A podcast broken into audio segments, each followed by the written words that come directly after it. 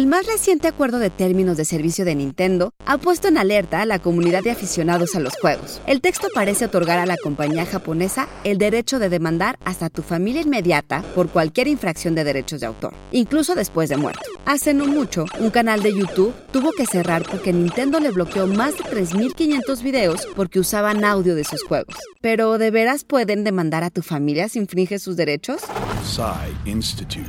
Masterpiece Your Life. La llamada propiedad intelectual, IP por sus siglas en inglés, es una categoría de la propiedad que incluye las creaciones intangibles del intelecto humano. Hay diferentes tipos de propiedad intelectual, pero los más conocidos son los derechos de autor, además de las patentes, marcas registradas y secretos comerciales. El concepto moderno de propiedad intelectual surgió en Inglaterra en los siglos XVII y XVIII, aunque el término comenzó a usarse en el XIX y no fue sino hasta finales del siglo XX cuando se convirtió en algo común en los sistemas legales del mundo.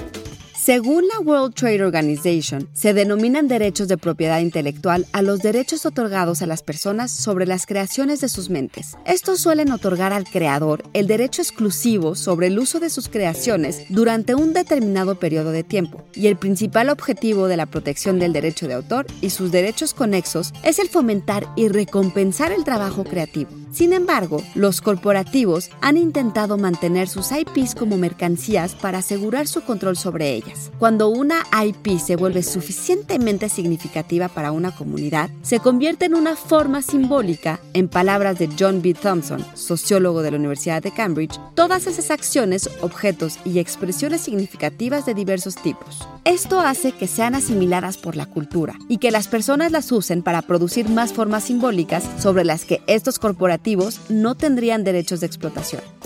De acuerdo con Wesley Baker, el gamer que descubrió la cláusula, el usuario demandado deberá pagar su infracción sin importar que esté vivo o muerto, o desaparecido o en fase terminal. Además, le da a Nintendo el derecho legal de proceder en contra de sus familiares directos, ya sea cónyuges, hijos y hasta nietos, cualquier persona relacionada con alguien que hayas amado, según la sección C, artículo 4 del acuerdo. El CEO de Nintendo of America, Doug Bowser, ha defendido la medida, argumentando que tal vez estas decisiones no siempre sean populares, pero que harán lo que sea por la integridad de la marca.